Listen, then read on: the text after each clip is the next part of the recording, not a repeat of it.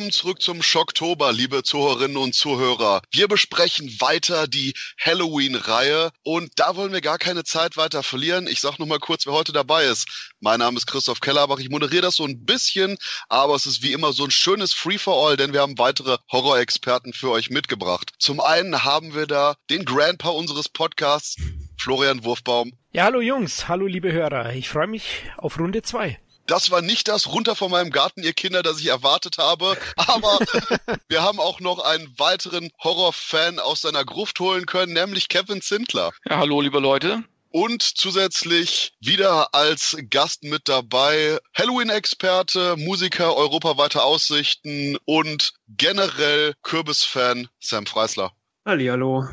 Sehr gut. Auch wieder ein elanhafter Einstieg. Da gehen wir nämlich sofort weiter zu einem Film, der meiner Meinung nach ja äh, auch so ein bisschen der Elan fehlt. Halloween 2, das Grauen kehrt zurück der nämlich 1981 in Amerika erschien und erst im November 1982 in Deutschland. Und in Amerika spielte der Film verdammt viel ein und war der erfolgreichste Slasher-Film 1981. Bei einem Budget von gut zwei Millionen Dollar, zweieinhalb Millionen Dollar, hat der nämlich schlicht und ergreifend über 25 Millionen Dollar eingespielt. Und das in einem Jahr, in dem Filme wie The Burning, Brennende Rache, Freitag der 13. Teil 2, My Bloody Valentine, Examen, Graduation Day und zig andere Filme, Säge des Todes, hast du nicht gesehen und überhaupt, alles wurde da im Kino geschlitzt. Und bevor wir jetzt wirklich auf den Film zukommen, Kevin, ist von denen, die ich genannt habe, jetzt immer noch Halloween 2 dein Liebling?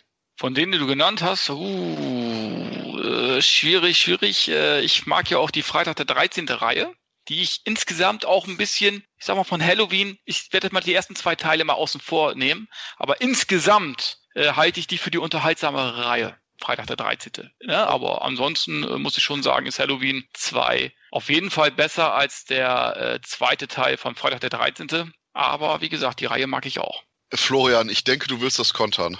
Ja, muss ich ja wohl. Wobei, ich bin jetzt nicht der große Jason-Fan. Wenn ihr Cast Nummer 1 schon gehört habt, da habe ich ja ein paar Mal in Crystal Lake gepinkelt und ähm, Christoph und ich haben uns da stellenweise gebettelt. Ich habe mich, glaube ich, sogar versprochen. Ja, auf jeden Fall äh, finde ich Halloween 2 eine absolut würdige Fortsetzung. Vielleicht stehe ich heute allein da, ich weiß es nicht, aber ich bin ein Fan der Fortsetzung von John Carpenters 78er Meisterwerk und deswegen halte ich ihn auch für den besten Slasher von 1981 und Sam. Wir hatten nämlich 82 in Deutschland, als Halloween 2 rauskam, hatte der Streifen so viele Zuschauer, dass er nämlich auf Platz 69 der Kinocharts landete. Ja, 222.400 und ein paar zerquetschte Zuschauer. Wahrscheinlich bei dem Film wortwörtlich genommen. Wie ist so deine Sicht erstmal so ganz grob auf Halloween 2? Ah, Halloween 2 ist etwas problematisch. Ich finde, im Grunde ist das ein solider Slasher-Film. Er sieht gut aus. Er hatte wieder Dean Candy als Kameramann. Der Score ist gut. Er hatte gute Schauspieler. Donald Pleasance überzeugt eigentlich wieder als Dr. Sam Loomis. Aber man merkt leider auch, dass dem Film so ein bisschen der Drive fehlt und dass Carpenter und Deborah Hill wirklich, wirklich Probleme hatten, dieses Drehbuch auf die Beine zu stellen.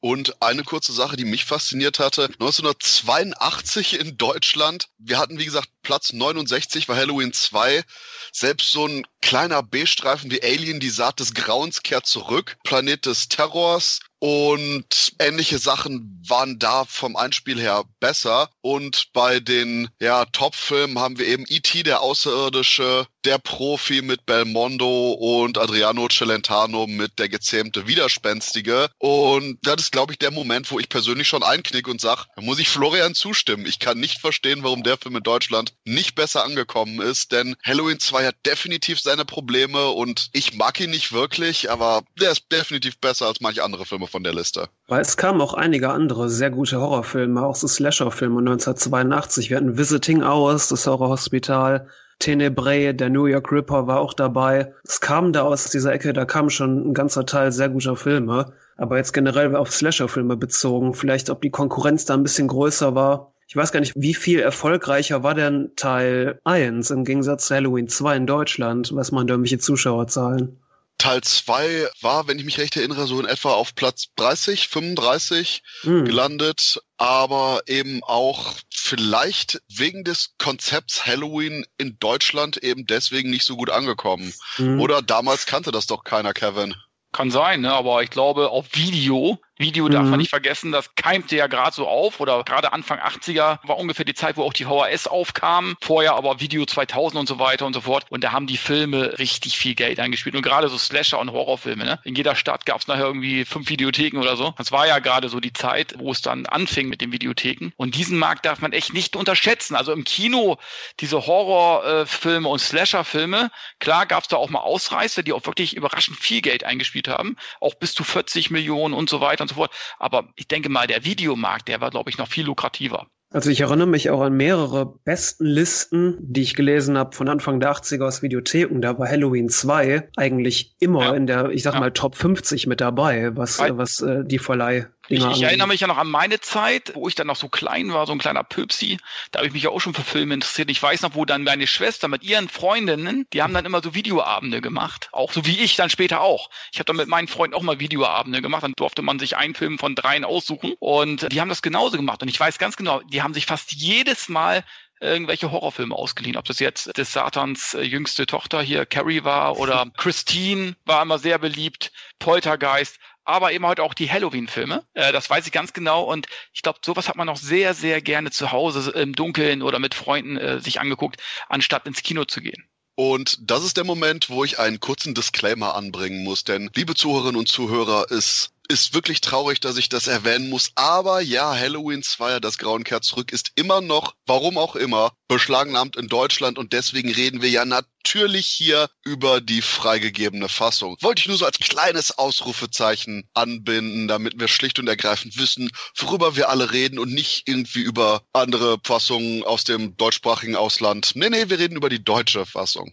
Okay, nachdem ich damit jetzt quasi die Stimmung ruiniert habe, gehen, gehen wir doch am besten direkt in den Film rein, der nämlich auch nahtlos anschließt an Halloween 1. Und hat irgendjemand den mal hintereinander geschaut? Florian, hast du die mal quasi direkt eins und zwei hintereinander geguckt? Ja, habe ich. Erst auf die Vorbereitung zu unserem Schocktober-Special. Und der Film gewinnt, wenn man die hintereinander anschaut. Definitiv, Christoph, also du darfst es gerne probieren. Er funktioniert als Anschlussfilm schon ganz gut.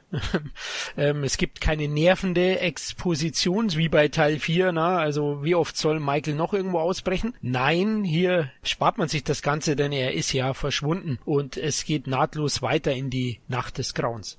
Und da geht es dann auch durchaus mit meiner Meinung nach dem interessantesten Teil des Films los. Und ich habe am Anfang gedacht, hey, machen wir den ganzen Podcast im Gedenken an Ben Tramer. Denn das war für mich. Never forget. Genau, never forget Ben Tramer. Denn Sam, erzähl uns mal, warum die Sache einfach nur goldig war.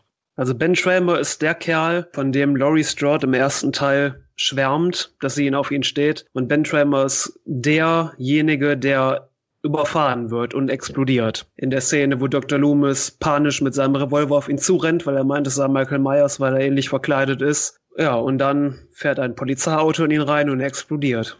Ja, RIP Ben Tramer. Denn das Interessante ist, nach eben Halloween haben wir hier bei Halloween 2 von der Handlung her den kompletten Anschluss an den Erstling. Und da haben wir eben Michael Myers, der immer noch irgendwo durch die Nacht rennt, wahrscheinlich sich gerade irgendwie sechs Kugeln aus dem Körper pult und währenddessen weiterhin eben Laurie Strode verfolgt, die in ein Krankenhaus eingeliefert wird. Und bevor wir zum Krankenhaus kommen, Kevin, wie fandest du quasi so den Anfang des Ganzen? Also ich fand's gut, dass der direkt am ersten Teil anknüpft, quasi. Gut, okay, wenn man jetzt so, äh, es gibt so ein paar Anschlussfehler, sage ich jetzt mal. Ne? Im ersten Teil landet der, glaube ich, auch im Vorgarten, aber da ist kein Rasen. Da ist irgendwie, keine Ahnung, einfach nur Dreck. Und im zweiten Teil siehst du einfach so einen wunderschönen grünen Rasen. Das ist schon der erste Anschlussfehler. Aber egal, da achtet kein Schwein drauf. Ne? Aber äh, Doch, ich, ich fand, ja, aber es war so, ne? Oder ist mir das einfach, oder habe ich das übersehen? Habe ich eine alte. Nee, es war schon so. Es war aber auch ne? so, dass er hinten aus dem Haus rausfiel. Ja, da haben sie eine andere Einstellung. Ja. Das kann ich noch nachvollziehen. Ne? Beim ersten Teil siehst du eben halt, wie er schießt, der Loomis auf ihn, und er fliegt dann sozusagen aus dem Fenster ab. Du siehst den Raum sozusagen. Ist okay. Aber insgesamt finde ich es gut, das haben sie wie Rocky und Rocky 2 gemacht. Der schließt ja auch direkt äh, an. Oder bei Karate Kid 2 haben sie es ja auch gemacht. Vielleicht war das auch so damals, dass man das so gerne gemacht hat. Und ich fand es auch gut. Und ich finde auch die Atmosphäre des ersten Teils wird auch äh, im zweiten Teil fortgeführt. Also ich finde jetzt, der hat atmosphärisch keine Unterschiede. Ist handwerklich auch gut gefilmt und so weiter. Also ich sehe da jetzt nicht so große Unterschiede. Er hätte auch schon Kartner machen können ohne ihn jetzt zu nahe zu treten. Aber ich sage jetzt mal klar, hat der Film die Schwierigkeiten. Aber auf dem ersten Blick sehe ich da keinen Unterschied zum ersten Teil eigentlich. Ne? Und ich finde es echt gut, wie das sozusagen weitergesponnen worden ist. Vom ersten oder den Übergang zum zweiten Teil. Also da kann ich ganz ehrlich sagen, äh, ist mir jetzt nichts Negatives aufgefallen. Das gefällt mir so bevor ich jetzt Sam darauf ansetze, um zu sagen, wie der Regisseurwechsel zustande kam und was dahinter steckt. Florian, hattest du auch das Gefühl, dass quasi der Style so der gleiche war? Ja, ich finde, der Film versprüht eine identische Atmosphäre zu Teil 1. Das sieht man auch in Kameraperspektiven. Du hast ja erwähnt, es war derselbe Kameramann, es war letztlich auch John Carpenter involviert. Man sieht sehr wohl, in welchen Szenen auch, finde ich teilweise. Also es ist sehr, sehr interessant. Und äh, das habe ich schon gesehen. Also styletechnisch finde ich, passt er zum ersten perfekt. Deswegen vertrete ich auch immer die Meinung, dass er atmosphärisch stärker ist, zum Beispiel als Teil 4. Ja, und das ist wie gesagt der Punkt, wo ich jetzt einfach mal nahtlos an Sam weitergebe, was den Regisseur ja, angeht. Also bezüglich nochmal des nahtlosen Übergangs, ich, ich finde es immer so ein bisschen holprig. Nicht nur, dass Michael Myers äh, hinten aus dem Haus rausfällt im ersten Teil und plötzlich in Teil zwei ist es der Vorgarten. Dr. Loomis kommt runter und hat plötzlich einen viel größeren Kragen an seinem Mantel und äh, mhm. da finde ich, ist er die seltsame Entscheidung getroffen worden Donald Pleasance hat zu John Carpenter gesagt, ich kann die Endszene, wo er quasi den Balkon runter guckt und sieht, dass Michael Myers weg ist, auf zwei Arten spielen. Einmal mit einem Blick, der sagt, ich wusste, dass das passieren würde. Oder, oh mein Gott, er ist weg. Und im ersten Teil hat sich Carpenter halt dafür entschieden, okay, wir nehmen halt das, wo er runterguckt, und dann hat er diesen Blick, dass er quasi wusste, dass das passieren würde, dass Michael weg ist. Und im zweiten Teil hat man direkt zu Anfang dann diesen Blick, oh Gott, er ist weg. Und da habe ich schon diese kreative Entscheidung nicht verstanden. Okay, das habe ich gar nicht so stark wahrgenommen, aber hm. es macht natürlich auch aus dramaturgischer Sicht schon irgendwie Sinn, dass, dass das Ganze vorangetrieben wird und hm. äh, dieser Terroraspekt, den der zweite nicht so stark hat, die Bedrohung ist nicht so groß, genauso der Spannungsbogen ist nicht so toll ausbalanciert wie im ersten Teil, denn er opfert ja die Suspense gegenüber den Slasher-Einlagen, die verstärkt da vorkommen mit viel Blut. Aber fand ich jetzt nicht so tragisch. Aber das musst du dann auch ändern. Also wenn sie es im ersten haben sie ja den Spannungsbogen war natürlich extrem. Den Killer kanntest du, hast du noch nie gesehen im Kino und so weiter. Das ist natürlich spannend. Was passiert als nächstes? Das kannst du im zweiten Teil dann nicht mehr genauso bringen. Also ich finde, das ist äh, nur konsequent, dass man dann sagt, dass man sich dann natürlich mehr auf die Kills konzentriert und natürlich auch mehr davon liefert. Das ist ja klar. Aber ich finde die Grundatmosphäre, die Bedrohung durch Michael Myers, finde ich jetzt nicht viel, viel schwächer als im ersten Teil. Und das ist der Moment, wo wir quasi von den belebten Straßen der Halloween-Nacht nach etwa 20 Minuten ins Krankenhaus wechseln. Und meiner Meinung nach der Film selber stirbt. Er hält einfach an, du siehst, das Licht entschwindet aus dem Blick und er fällt nach vorne auf die Nase und ist tot. In dem Moment ist Halloween 2 für mich gestorben, denn dieses Krankenhaus, in dem der Hauptteil des Films spielt, ist so scheiße langweilig. Du hast nicht nur keinen Menschen da, du hast auch gleichzeitig irgendwelche komplett charakterlosen Krankenschwester und Helfer, die irgendwie rumvögeln und bla. In The Burning und Freitag der 13. Da haben wir zumindest noch irgendwie, dass das diese Sommercamp Atmosphäre, dieses spielerische, dieses fast schon Coming-of-Age-mäßige ist. Hier haben wir nur irgendwelche öden Mitzwanziger, die, weil sie wortwörtlich anscheinend nichts zu tun haben in einem riesigen Krankenhaus, sich irgendwie gegenseitig dumm durch die Gegend vögeln, während Dr. Loomis wie ein aufgescheuchtes Hühnchen irgendwo dumm rumläuft und gleichzeitig Michael Myers sich unglaublich viel Zeit lässt, eine bettlägerige, wahrscheinlich noch irgendwie betäubte Laurie Strode zu jagen, die auch wieder irgendwie viel später erst mitkriegt, dass um sie herum alle Leute sterben. Und gerade von dem Wechsel von Teil 1, von den weiten Straßen, von dieser Halloween-Atmosphäre, die trotzdem Filmen im Frühjahr irgendwie halt mit den Kürbissen und bla wirklich da ist, diese sterilen Krankenhausflure und selbst wenn man diese endlosen, dunklen Gänge noch ansprechend inszeniert hätte, aber für mich war quasi ab Minute 20 bis so in etwa Minute 75 das Ganze einfach nur warten auf den Showdown und mein Gott, das ist jedes Mal das, wo ich mir wünschte, dass ich schon vor 15 Jahren ein Smartphone hätte, damit ich schon bei der Erstsichtung das rausnehmen und damit hätte spielen können. So scheiße langweilig ist das. Okay, so, gut, das ist jetzt so mein Punkt gewesen für Halloween 2. ähm, Florian, möchtest du dazu etwas sagen? Oh, ich bin ehrlich gesagt schockiert. Also mir zittern die Beine vor Wut nach deiner Ausführung. Ich hoffe also, nur die Beine. Ich weiß nicht, was du für einen Film gesehen hast. Wahrscheinlich war es Freitag der 13.2. Ähm, du verwechselst gerade was.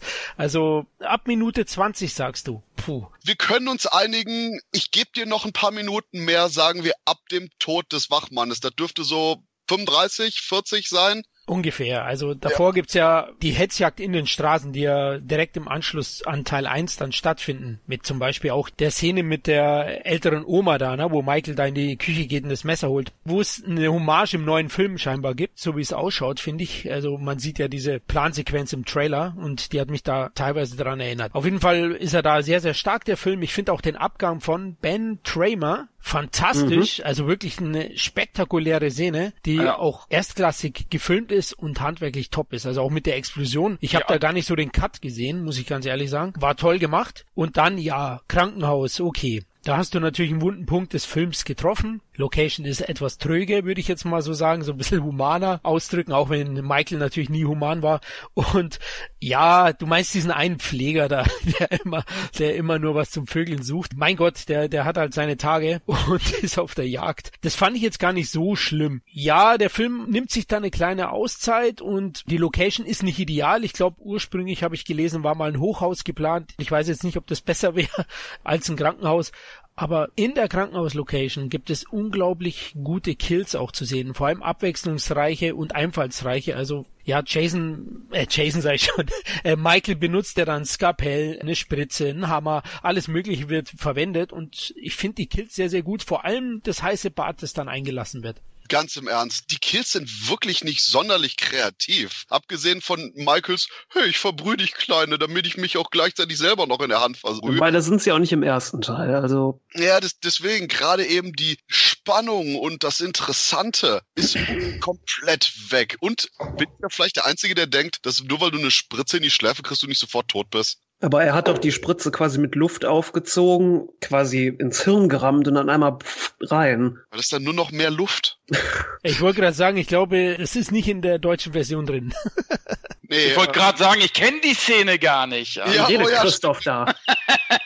Tut mir leid, war jetzt nur fantasiert, wenn das passiert wäre. Deswegen, Kevin, was hast du denn so zum Krankenhaus und dem, was da vorgeht? Dem nichts in der deutschen Fassung. Also vorher auch noch der falsche Michael, der sozusagen von dem Polizeiwagen weggerammt wird und der dann verbrennt. Muss ich sagen, die habe ich jetzt nochmal beim Nachholen des Films, muss ich sagen, das ist echt noch eine sehr intensive Szene. Bei allen anderen Filmen so irgendwie, wenn da irgendwie so Kollateralschaden irgendwie passiert, denkst du, naja, pff. aber da denkst du, Alter, die haben gerade den falschen Mann niedergemetzelt. Weißt du, der wollte einfach nur zu Halloween Süßes oder Saures haben und wird da auf brutalste Art und Weise niedergemetzelt. So, und ich finde, das funktioniert bei mir heute noch, diese Szene, wo ich sage, boah, Alter, ne? Aber da verschwendet nachher auch keiner mehr irgendwie ein Wort drüber, scheiß drauf. Aber ähm, das hat mir echt gut gefallen. Und dann im Krankenhaus, ja, das bremst den Film aus, weil es zu lange im Krankenhaus spielt. Das hätte man irgendwie auch ein bisschen äh, verkürzen können. Aber da muss ich auch Florian recht geben. Letzten Endes macht das die Anzahl der Kills, und das willst du ja von Michael sehen. Der, er muss sich ja vom ersten Teil unterscheiden. Er muss jetzt eben halt mehr killen. Da wird jetzt weniger auf Spannung gesetzt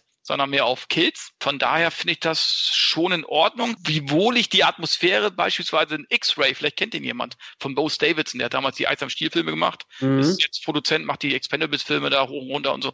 Äh, sehr erfolgreicher Mann. Da fand ich zum Beispiel bei X-Ray damals, ist glaube ich ein Jahr später, meine ich, in Amerika gestartet. Den fand ich da deutlich, was die Krankenhausatmosphäre angeht, fand ich den intensiver. Und man muss schon sagen, also da muss ich auch Christoph recht geben, was ist eigentlich im Krankenhaus los? Ich meine, ist die Stadt so klein, dass da nur zwei Patienten sind? Wenn ja, warum ist da ein Krankenhaus? Ja, also wenn die noch Zeit zum Vögeln haben, zum Baden und was ich was alles, das ist dann schon ein bisschen zu steril und ein bisschen unglaubwürdig, was mich auch so ein bisschen gestört hat. Also eigentlich stört mich sowas auch nicht bei derartigen Filmen, aber das ist dann schon auffällig, weil letzten Endes scheint es ja so zu sein, als wenn äh, Jamie Lee Curtis die einzige Patientin da in dem Krankenhaus ist irgendwie. Ne? Also und dann wird ja noch nicht mal der verbrannte Leichnam des falschen Michaels eingeliefert. Da muss ja auch irgendwas passieren. Sag mal, die ersten Opfer müssen da ja irgendwie oder die ersten Verletzten müssten ja irgendwie da eingeliefert werden, ne? Bei dem Chaos, was in der Stadt herrscht. Müsste ja auch im Krankenhaus irgendwie Chaos sein. Aber egal. Aber ich fand immer die Kills, die Anzahl der Kills hat es ein bisschen auch wieder ausgeglichen und äh, man kehrt ja dann auch wieder äh, zum Schluss hin wieder zu der Atmosphäre des Anfangs so ein bisschen zurück. Auch zwischendurch ja auch mal wieder. Da wird ja auch immer wieder zurückgeblendet, was jetzt gerade in der, in der Stadt passiert. Loomis und der Sheriff und so weiter und so fort. Gut, klar, Krankenhaus geht zu lang. Das muss ich auch sagen. Da hätte man sich noch ein paar mehr Locations gewünscht oder dass er zumindest irgendwie auch in verschiedenen Locations irgendwie einfällt und da irgendwie rummetzelt. Aber ich fand das jetzt nicht so schlimm, weil letzten Endes ist der Film schon allein durch den Bodycount schon etwas kurzweiliger als der erste Teil. Aber genau das ist die lustige Stelle, wo ich überleite zu Sam und der Geschichte. Hey, eigentlich sollte Halloween 2 doch irgendwie noch mehr wie Halloween werden, aber irgendwie hat das Ganze nicht geklappt. Ja, ich bin eben gar nicht auf deine Frage wegen diesem Regiewechsel eingegangen. Dazu kommen wir auf jeden Fall noch. Zu der Krankenhausatmosphäre. Ich hab, ich bin irgendwie nicht so ein Fan davon, wenn Horrorfilme in Krankenhäusern spielen. Ich weiß nicht warum. Mir ist das alles zu steril es gibt da zum Beispiel, den habe ich schon mal eben erwähnt, das Horror Hospital Visiting Hours, der ist sehr, sehr gut, eben weil er nicht nur die ganze Zeit in diesem Krankenhaus spielt. Ja, bezüglich Halloween 2. Ich hatte im vorherigen Podcast schon mal erwähnt, wie besessen Carpenter eigentlich von Struktur war und dass eigentlich Halloween 1 ein sehr disziplinierter Film ist, von seiner Struktur her, wie er aufgebaut ist. Und man kann das ein bisschen mit einem Musikstück vergleichen. Ich habe bei Halloween 2 immer das Gefühl, okay, das Musikstück ist eigentlich vorbei, aber man hält irgendwie immer noch die ganze Zeit eine Note und es passiert eigentlich nicht mehr viel. Ja, der Film ist ein solider Slasher-Film, aber jetzt komme ich zu diesem kleinen Disput zwischen Carpenter und Rosenthal, dem Regisseur.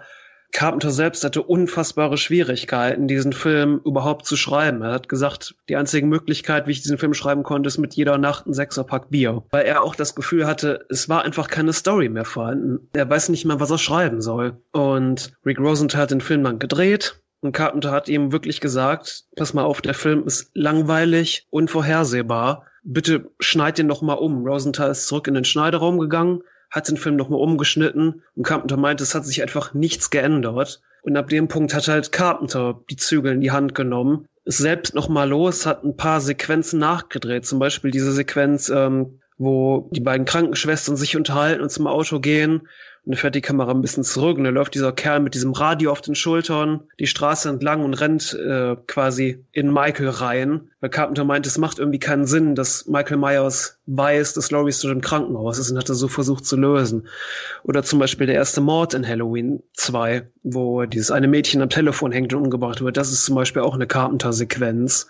Carpenter hat den Film dann wirklich umgeschnitten, die neuen Szenen da reingepackt, auch ein paar Gore-Szenen und ähm, ja, Rick Rosenthal hat auch mal an einem Punkt gesagt, dass Carpenter seinen Film abgefuckt hätte. Also es gab da schon wirklich diesen Dis Disput. Carpenter hatte den Eindruck, dass seine Version dann wirklich besser wäre. Er hat den Film auch schneller gemacht, aber er hat auch gesagt, es ist immer noch kein guter Film, weil der Film quasi von nichts handelt. Es war einfach keine Story mehr da ich meine, die Serie gibt ja auch nicht viel her, storymäßig. Ne, das ist ja wie bei Jason letzten Endes. Bei Jason ist man ja wenigstens irgendwann mal neue Wege gegangen. Irgendwann ist man nach Manhattan gegangen, wo man gesagt hat, Mensch, komm, äh, Crystal Lake, das wird langsam langweilig. Es geht einmal nach Manhattan, da metzelt er mal rund. Dann ist er sogar noch in den Weltraum gegangen. Ja, ja? die Reihe hat aber auch eher diesen Charakter von ja. so, wie so eine Comic-Reihe. So, hier ist eine neue Folge, hier genau passiert irgendwie dies und das und aber aber, das aber Hello, Halloween ja war gemacht. Mm. Wenn man jetzt die Fortsetzung sieht, 4 und 5 ist ja ein Abbild von 1 und 2 fast, wenn du so willst. Nur ein bisschen verändert. Von Halloween. So. Ja, von Halloween jetzt zum beispielsweise, ne? Weil er mhm. versucht ja immer dann die Jamie Lee Curtis umzubringen oder irgendwelche anderen naja. Verwandte, was auch immer. Was willst du da schreiben? Du kannst ja letzten Endes, du musst dich ja darauf konzentrieren, wenn du da schreiben willst. Du musst dich irgendwie auf den Spannungsaufbau, dass du irgendwie eine Art Spannung noch reinkriegst, aber die kriegst du ja letzten Endes auch nicht mehr rein, weil du weißt ja ganz genau, hinter dem nächsten Busch oder was da lauert da schon und killt jemanden. Das ist ja wie so ein Jumpscare in irgendwelchen Horrorfilmen. Das wird bei Conjuring ja oft, äh, diese Kritiker, die kritisieren ja sowas dann auch immer, oh, jetzt kommt der nächste Jumpscare oder, oder ich was, weißt du? Aber der muss ja kommen. Wie ja, willst du das sonst schreiben?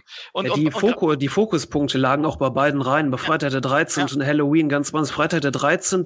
Was das ausgemacht hat, war eher diese Camp-Atmosphäre und halt die Kills. Und es war halt, man, man kannte halt Jasons Mythologie. Und genau. das war okay, aber Michael hatte so gesehen keine Mythologie, weil Michael Myers halt die Abwesenheit eines Charakters war. Und damit, damit konntest du halt, es ist schwierig, wo nichts ist, das irgendwie dann auszubauen, ohne wenn du was da hinzufügst, ihm direkt was zu nehmen. Genau, weil das hat das Problem, glaube ich, ist eigentlich schon bei dem tollen ersten Film. Der erste Film ist ja irgendwo schon ein Horrormeisterwerk, muss man ja sagen.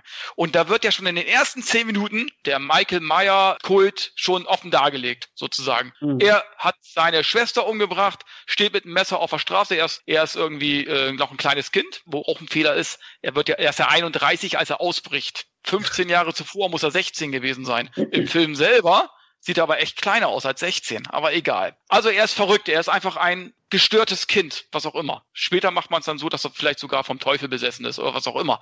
Aber das gibt ja dann schon nicht mehr viel her. Das hat ja nachher Rob Zombie in den Fortsetzungen nachher, oder in den äh, Remakes versucht, da ein bisschen tiefer in die Kindheit auch reinzugehen. Weil mehr kannst du ja auch nicht machen. Weil letzten Endes hat er nur ein Ziel, töten. Für eine Maschine, ich muss jetzt töten. Was willst du da schreiben? Also ich kann mir echt vorstellen, dass du da echt Schwierigkeiten hast, da ein vernünftiges und vor allem spannendes Drehbuch zu schreiben. Das ist echt nicht einfach, gerade bei solchen Slashern, die einfach auch nicht von der Grundsubstanz viel hergeben.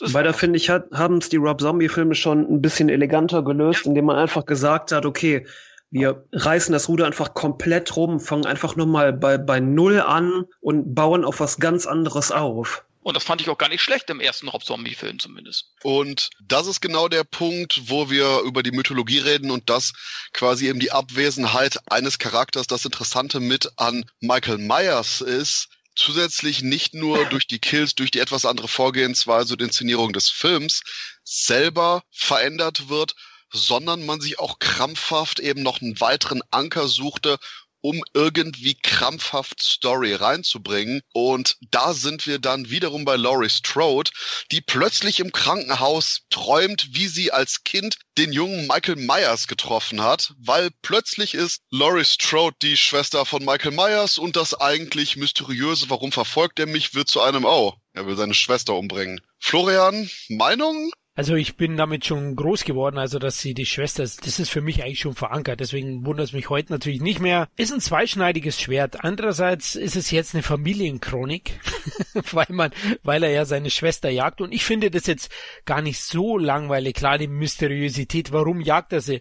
Naja gut, das hätte ich mal gern aufgeklärt, warum er jetzt ausgerechnet sie jagt, ohne eine Verbindung zu haben. Also das kann ich mir nicht ganz erklären. Deswegen musste es eigentlich so sein, dass er sie irgendwo her kennt. Warum kehrt er nach Haddonfield ja. zurück? Weil das seine Heimatstadt ist. Klar, im ersten Teil, sage ich mal, trifft er sie vielleicht wahllos. Das kannst du noch erklären. Aber in der Fortsetzung, wenn du sie wieder auftauchen lässt. Ja, warum? Da musstest ja. du eigentlich diesen Move gehen. Ob man das dann mag, ist eine Sache. Für mich könnte Halloween 1 und 2 einzeln stehen lassen, wenn man die ja. zusammen zusammenschaut und ihn so beendet in diesem grandiosen, explosiven Finale, dann würde man den zweiten auch besser sehen und dann wäre es okay. Aber wenn man es natürlich dann immer wieder fortsetzt, immer wieder fortsetzt, was wir in Teil 3 unseres Shocktober Specials ja mitbekommen, Carpenter selbst hatte ja auch anderes vor mit den Halloween-Sachen und da ist es dann natürlich nicht mehr ganz so glücklich. Aber ich finde es jetzt gar nicht so schlimm, vor allem im Zuge der Fortsetzung, dass man sie zu einem Familienmitglied von Myers gemacht hat. Man Carpenter hat das halt so erklärt, dass Laurie Strode quasi das Pech hatte, dass sie in dem Moment halt diese Schlüssel da am Myers Haus abgeben musste und Michael Myers sich quasi so ein bisschen in sie verbissen hat, weil sie ihn an seine Schwester erinnert hat. Und ja. das ist halt diese, auch diese, diese Wahllosigkeit. Ja, das kann ich auch verstehen und funktioniert gut für den ersten Teil, aber wenn man eben im zweiten sie dazu holt, dann finde ich den Move eigentlich clever. Sie wollten natürlich das Erfolgsteam und wir haben ja gesprochen, der Film ist ein Erfolg geworden und ich glaube auch im zweiten Teil, auch wenn Jamie Lee Curtis etwas verschenkt ist im zweiten Teil, trotzdem hat sie, hat sie großes Charisma und Pleasures ist immer gut und deswegen war es sicher auch nicht schlecht, sie wieder zu vereinen. Ich wollte auch nochmal sagen, weil du sagst, solider Slasher, ich sehe ihn etwas stärker, weil in den 80ern habe ich in wenigen Slashern so einen guten Cast gesehen, muss ich ganz ehrlich sagen. Also ich meine, der Cast war wirklich gut. Der Cast war auch durch Pleasance und äh, die anderen Charaktere auch etwas erwachsener. Und Pleasance hatte halt äh, unfassbar viel Charisma. Ja. Auch wenn, ich glaube, Pleasance ziemlich der einzige Schauspieler, der wirklich nur Expositionsdialog von sich gibt und man klebt einfach am Bildschirm, weil er das so glaubwürdig verkauft. Super, ja, also er ist wirklich stark und auch im Finale eben, die Gegenüberstellung fand ich toll, ähm, mhm. im OP-Saal. Wie wir mal vergessen haben, auch im ersten Teil zu erwähnen, ich hoffe, ich spreche den Namen des Sheriffs richtig aus, des Schauspielers, mhm. Charles Cyphers. Genau. Der spielt jetzt auch im zweiten Teil ja wieder mit, also der hat mich auch überzeugt und fand ich auch toll, den wiederzusehen. Der ja auch äh, das Ende mitgespielt hat. Das ist auch, glaube ich, auch einer, habe ich mal gelesen, von, von Carpenters Lieblingsschauspielern oder was auch immer gewesen. Mit dem kam man auf jeden Fall gut klar. Er ist einer von Carpenters Regulars, der war ja. auch in Das unsichtbare Auge, war auch dabei. Ja. Ah, wusste ich nicht. Cool. Also da habe ich mich auch gefreut, den wiederzusehen. Aber man musste, du hast eben halt recht, man musste es so fortsetzen. Wie willst du es sonst machen? Warum ist er dann wirklich nur scharf auf sie irgendwo, ne? Sie jetzt umzunieten. Ne? Also äh, das finde ich jetzt äh, vom Kniff her gar nicht schlecht gelöst. Und ich muss sagen, in der ganzen Vielzahl von Slashern, die es ja wirklich in den 80ern zu Dutzenden gab, sticht der atmosphärisch immer noch raus. Also gehört der immer noch für mich zu den keine Ahnung, fünf, sechs besten. Er ist auf jeden oh. Fall eleganter gefilmt. Also man hat ja. quasi auch wieder auf dieses Penner-Glide-Verfahren zurückgegriffen. Carpenter hat das halt im ersten Teil sehr, sehr viel benutzt, um mhm. diesem Raum, dieses Gleiten durch Suburbia, sagt man ja, dem Feeling zu geben. Und diese, dieses Penner Glide, das wurde auch erst ein paar Jahre, bevor der erste Teil gedreht wurde, kam das heraus. Also musste man auch nicht auf so einen Dolly-Shot, der einfach viel kompliziert ist, wenn man Schienen vorlegen muss, zurückgreifen. Du konntest mit der Kamera einfach durch die Gegend laufen. Sieht gut aus, ne? Also finde ich auch. Und man hätte das Ende auch so belassen müssen eigentlich. Klar, man will immer Geld verdienen, aber vom Abschluss her wäre das genial gewesen. Okay, die eine Sache ist, Kevin, du hast gesagt, Halloween 2 sticht bei den Slasher-Filmen des Jahres heraus. Des Jahres, ich sage sag insgesamt, der kompletten 80er Jahre. Wenn du bedenkst, wie viel, wie viel es davon gab, es gab ja unzählige, ist der für mich immer noch mindestens Top 10. Okay, das werde ich jetzt nicht weiter ansprechen, denn ich wollte auf was anderes hinaus, aber gut, dass du es nochmal gemacht hast. Ähm, eine kleine Sache, eine kleine Sache, die ich persönlich immer total irritierend finde bei Halloween 2, über diesen Charakter des Jimmy, dieses mehr oder weniger Love Interest für Laurie, Fragezeichen, der nachher einfach zu ihr ins Auto steigt und K.O. geht und nicht mehr auftaucht es gibt ein zusätzliches alternatives Ende, wo nachdem Laurie irgendwie im Krankenwagen wegfährt, er hinter ihr aufsteht mit so einem äh, weißen Tuch über dem Kopf für so ein Endscare und dann sagt, oh nein, Laurie, ich lebe noch, wir haben es überlebt. Aber genau das ist so ein komischer Moment, wo wirklich diese Figur, der quasi nichts passiert ist, die ist ausgerutscht auf einem Boden voller Blut, aufgestanden, ins ah, Auto stimmt. gegangen, K.O. gegangen und das war's. Wo ah, ich stimmt. auch jedes Mal das Gefühl habe, ich bin so schon irritiert von der drögen Atmosphäre des Krankenhauses und jetzt knocken sich die Leute selber aus nach dem Motto, oh, hey, wenn wir jetzt, wenn wir jetzt alle K.O. gehen, geht der Film schneller zum Finale über. Aber auch diese Szene, wo er ausrutscht, die ist schon so bizarr. Ich meine, ich finde die Szene bildhaft ganz cool, wie diese Krankenschwester da ausblutet, aber das ist irgendwie, keine Ahnung, weird, dass es Michael Myers macht. Aber äh, jetzt, wo du es sagst, stimmt. Aber der hat mir auch gar nicht mehr gefehlt. Ich dachte immer, der wäre tot. Der hat sich das Genick gebrochen. Vom ins Auto setzen. ja. okay. ja, ehrlich jetzt, ohne Scheiß. Florian, ich leite hier zum Finale über. Sag uns, warum das Finale cool ist. Warum das Finale cool ist? Ja, die Gegenüberstellung zwischen Myers und Loomis ist hervorragend inszeniert auch. Man sieht auch alle drei zusammen in der Szene mit Jamie Lee Curtis und die Lösung, die Dr. Loomis hat, um Michael Myers in die ewigen Jagdgründe zu schicken, ist perfekt, denn er opfert sich mit. Und das finde ich wirklich eine tolle Sache, die, wie gesagt, das Franchise eigentlich sehr rund gemacht hätten, wenn es nicht zu weiteren Fortsetzungen gekommen wäre. Zudem ist die Explosion auch wieder toll inszeniert, auch die Aufnahmen. Das finde ich einfach ein klasse Finale Finale und für mich vielleicht sogar das Beste des Franchise. Ja, ich unterschreibe das so. Wie gesagt, wenn man bedenkt, wie man dann das mit Teil 4 dann fortgesetzt hat, da schweige ich jetzt mal lieber. Sam? Ich hatte nie irgendwelche Probleme mit dem Ende von Teil 2. Ich fand es immer gut. Wie gesagt, wie schon gesagt, ein explosives Ende, aber sonst war okay. Da bin ich ganz mit euch. Das Beste wäre, wenn man quasi Halloween 2 recutten würde und alles ab dem Wachmann-Kill so eine Art ja, Kill-Montage zum originalen Carpenter Halloween-Theme machen würde. Dann kommt sofort Loomis, Finale und innerhalb von 60 Minuten sind wir mit Abspann durch. Bam, Film viel besser. Es ist, passt im Endeffekt auch zu dem, was quasi John Carpenter sagte, dass eben Rosenthals Film halt deutlich langgezogener, deutlich unspannender war und eben Carpenter dann im Schnittraum das Ganze flotter gemacht hat, Szenen rausgeworfen hat. Denn hier existiert bei Halloween 2 in Amerika wiederum eine Fassung, wo man schlicht und ergreifend nämlich etliche Handlungsszenen mehr hat, was natürlich auch teilweise zum Auffüllen war, weil Gore und Gewaltmomente eben fehlten. Aber wenn man sich... Das war wieder für die TV-Fassung. Genau, wo man sich nämlich bei der TV-Fassung halt die alternativen Szenen ansieht, wo man auch wirkt, wie viel nichts vor den Charakteren da serviert wird, wo ich immer noch dabei bleibe, dass die ganzen Krankenhauscharaktere einfach nur durch die Bank weg scheiße langweilig waren. Aber man muss auch mal in die Bresche springen für den Regisseur. Das war ja letzten Endes sein, sein Debütfilm. Er hat vorher noch irgendwie so eine Episode von einer Serie gemacht. Aber das ist natürlich äh, nicht so einfach, wenn man eine Fortsetzung von so einem grandiosen Erfolg drehen muss, sozusagen. Und dann noch sozusagen im Hintergrund den John Carpenter hat, der da, ja, ihn da ständig ob das jetzt gut oder schlecht ist, sagen wir dahingestellt, ist halt sein Baby gewesen irgendwo, ne? Aber äh, der, der ständig ihn äh, in den Rücken sozusagen äh, fällt, das ist nicht so einfach und ich finde auch, das muss man berücksichtitigen und ich finde, äh, im Anbetracht der Umstände hat er trotzdem einen guten Slasher-Film abgeliefert. Aber es hat auch zum Glück seine Karriere nicht zerstört. Wenn's das war Halloween 8. Nein, ach. ja, da wäre ich bei Sam. Aber wenn es um 1981 geht, überrasche ich jetzt sogar mal Florian und sag, meine zwei Lieblings-Slasher von 1981 sind My Bloody Valentine und The Burning die beide quasi sowohl die Camp-Atmosphäre als auch ihre Slasher-Sache, wo man eben dieses ein bestimmter Tag und Co. übertragen hat.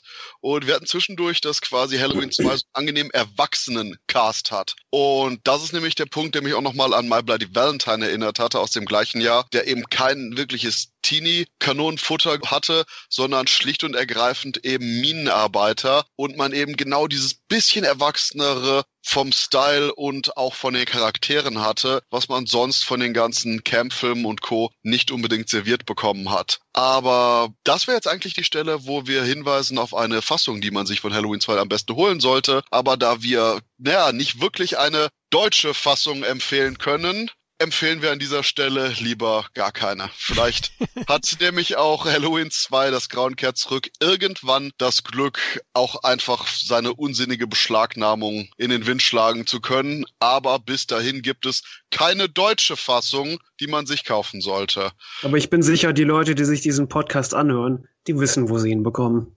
Genau, das war jetzt genug Augenzwinkern in die Richtung und ja, es gibt natürlich nur eine Sache, die ich jetzt vor der Abmoderation auf jeden Fall noch fragen will. Leute, habt ihr noch generell irgendwelche Infosachen, die ihr loswerden wollt?